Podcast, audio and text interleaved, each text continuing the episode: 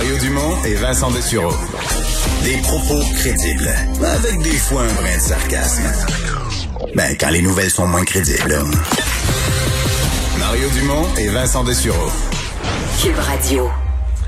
Alors, euh, Alex, je suis passé vite là-dessus tout à l'heure euh, quand ça, ça venait juste de tomber. On en sait un peu plus. Donc, sur le, parce qu'on a parlé de politiciens mis en isolement, mais là, c'est une première. C'est une équipe au complet. Oui, le, les membres du caucus du Bloc québécois, là, incluant le chef et François Blanchet, qui se placent tous en isolement préventif parce que il y a un employé du cabinet qui aurait contracté la COVID-19. Donc, mais c'est qu'ils ont participé à une réunion commune, un Ouais, caucus, une- dans ben, une même salle, quelque Dans, chose comme dans ça. tous les cas, tu sais, lorsque tu fais partie du même parti, tu le sais encore plus que moi. Là, j'imagine que Ben, pas si du chacun, pas si chacun dans ton comté, là. c'est certain. Il y a dû avoir une réunion la semaine passée, ils ont eu une, une rencontre. rencontre, puis dans tous les cas, s'il y en a un qui a côtoyé un autre, qui en a côtoyé un autre, qui en a côtoyé... On peut jamais prendre de risque avec la COVID. Donc, isolement préventif, test de dépistage, même protocole que pour les autres politiciens dont on a parlé. Mais là, c'est comme une première, tu le dis. Pour le caucus au complet, on prend aucune chance. Donc, euh, Et donc, tout le monde va se faire tester. tout le monde va se faire tester. Puis on va voir ce que ça va donner euh, par la suite. Euh, fin d'avant-midi, rencontre euh, entre le premier ministre François Legault et le nouveau chef conservateur Erin O'Toole, qui en avait fait sa, son espèce de priorité, qui voulait rencontrer les premiers ministres des provinces, mais celui du Québec en premier. Ouais, lors de son élection, il y a trois semaines, c'est ce qu'il avait dit. Il avait dit le premier chef de gouvernement provincial que je vais rencontrer, c'est François Legault au Québec. Euh, donc promesse tenue en ce moment. Euh, tout à l'heure, François Legault qui a tweeté après la rencontre, euh, qui s'était entretenu entre autres sur trois grands sujets, euh, puis que Aaron O'Toole entre autres s'est engagé à ne pas contester la loi 21 sur la laïcité, qui s'était donné euh, montré ouvert à donner plus de pouvoir au Québec en matière d'immigration, puis aussi à être ouvert à augmenter les transferts en santé aux provinces. Trois euh, revendications qui sont faites là, depuis. Moi, moi, ça, je considère que c'est comme... Euh, tu mettons, moi que je suis, je suis Erin O'Toole ou je suis un membre du cabinet d'Erin O'Toole, là, je coche visite réussie. Que ce soit François Legault lui-même qui aille sur... Tu sais, souvent, quand t'es le demandeur, comme dans ce cas-ci O'Toole, c'est toi qu'il faut, faut que t'ailles toi-même faire tes communications pour dire j'ai parlé de ceci, Monsieur Legault.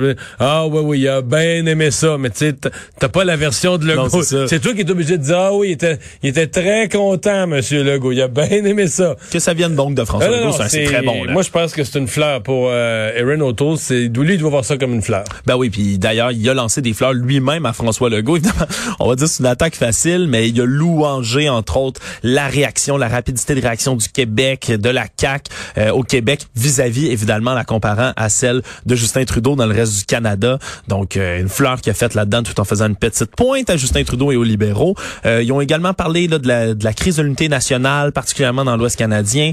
Euh, puis M. O'Toole s'est répondu à- par la négative quand on l'a questionné à la suite de la rencontre, quand s'il y avait été question d'armes à feu, hein, parce qu'on sait que Erin O'Toole s'oppose là à tout resserrement du contrôle des armes à feu, mais il semblerait que ce- cet épineux dossier-là ait été évité pendant la rencontre.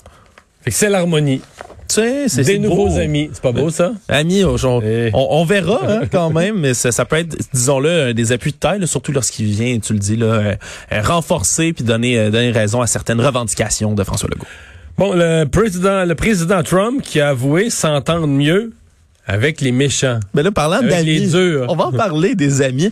Euh, c'est un autre des extraits qui a été rendu public aujourd'hui, les fameux entretiens, les 18 entretiens entre Donald Trump, le président américain, et Bob Woodward, le légendaire journaliste d'investigation. Ça a été diffusé aujourd'hui à la chaîne NBC. La veille, là, on le dit, le demain paraît le livre, le fameux livre, l'espèce d'ouvrage, ouais, Rage, qui est le nom de cette de cet ouvrage-là. Euh, puis on peut entendre cet extrait-là dans lequel Donald Trump, puis je vais je vais le retraduire par la suite, revient sur ses liens avec entre autres le président turc Recep Tayyip Erdogan, euh, qui on, le dit, là, il a emprisonné, euh, il muselé la presse, des dizaines de milliers d'opposants, euh, etc. Euh, on peut écouter Donald Trump quand il parle de ces amitiés-là. Even though you're not supposed to, because.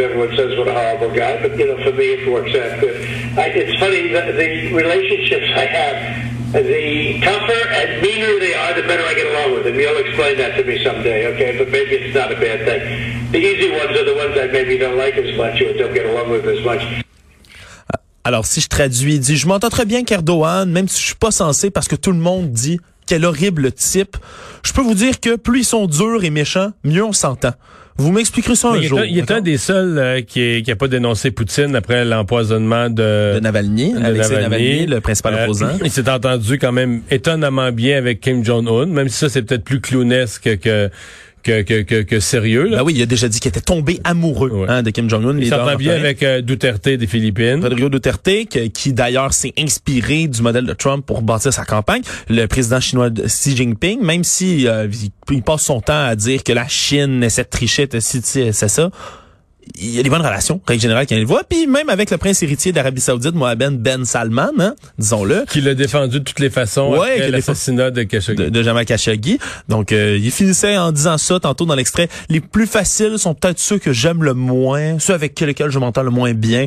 Donc, euh, il a louangé littéralement certains euh, leaders autoritaires, je vais être gentil Oui. en disant ces termes-là, leaders Il doit quand même être jaloux d'eux, là, lui qui est pris avec des élections dans son pays. Ben Oui, il est obligé. Ben, des élections C'est frauduleuses. il Oui, dit c'est- déjà d'avance. C'est-tu con, ça, des Ouais, élections? c'est Quand t'as quelqu'un de bon au pouvoir, là, À une démocratie. là, tu retournes au peuple pour vérifier qu'est-ce qu'il en pense. Ah, mais je veux dire, je pense qu'il serait plus content d'être comme en Chine, de n'avoir qu'un Ah. seul parti aux élections. C'est plus facile.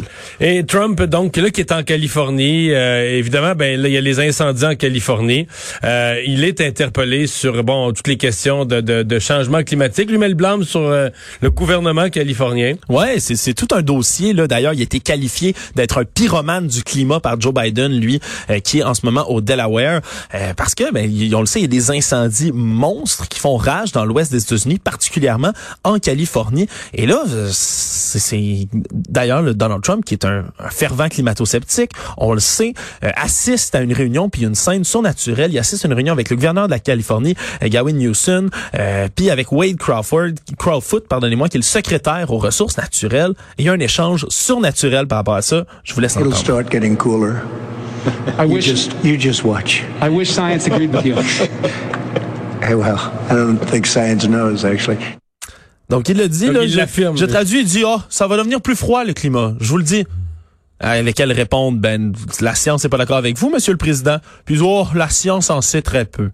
Donc, euh, selon lui, c'est comme Il la COVID. La COVID allait disparaître. Ben, le climat, ça va se Ça va se refroidir.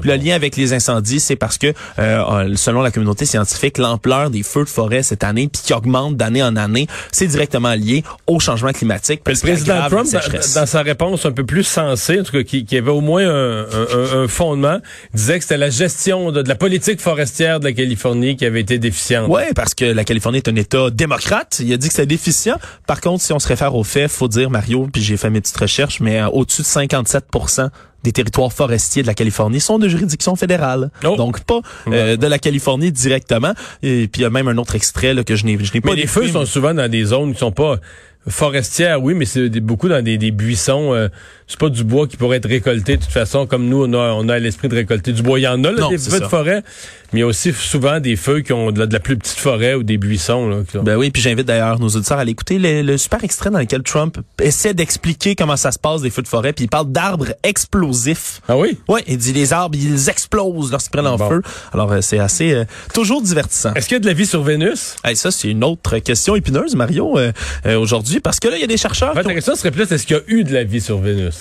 Ouais, mais disons que c'est un gros titre aujourd'hui, c'est intéressant, mais euh, on n'a pas trouvé d'aliens, là, je rassure tout le monde tout de suite, on n'a pas trouvé d'aliens sur Vénus, mais euh, il y a des chercheurs qui ont établi la présence apparente de phosphine, qui est un gaz qui existe sur la Terre, qu'on aurait retrouvé dans les couches nuageuses de Vénus, puis on s'interroge sur sa provenance. Là.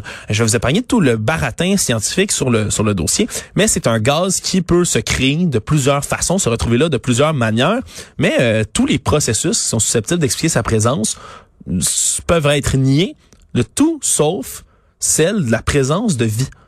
Et la présence de vie pourrait être directement liée à ce gaz-là. Puis on se dit, ben il y a pas d'autre explication. On peut pas toutes les autres euh, réponses pour lesquelles ça pourrait se trouver là, ça fonctionne pas. Donc reste l'hypothèse peut-être de présence de vie. Est-ce que c'est seulement des bactéries, des petits... On, le sait pas, puis d'ailleurs ça reste difficile à savoir puisque ben la couche qui compose Vénus, hein, c'est 97% de gaz carbonique, fait à peu près 470 degrés Celsius, avec une pression qui est 90 fois plus grande que celle de la Terre. Donc difficile de savoir ce qui se passe vraiment.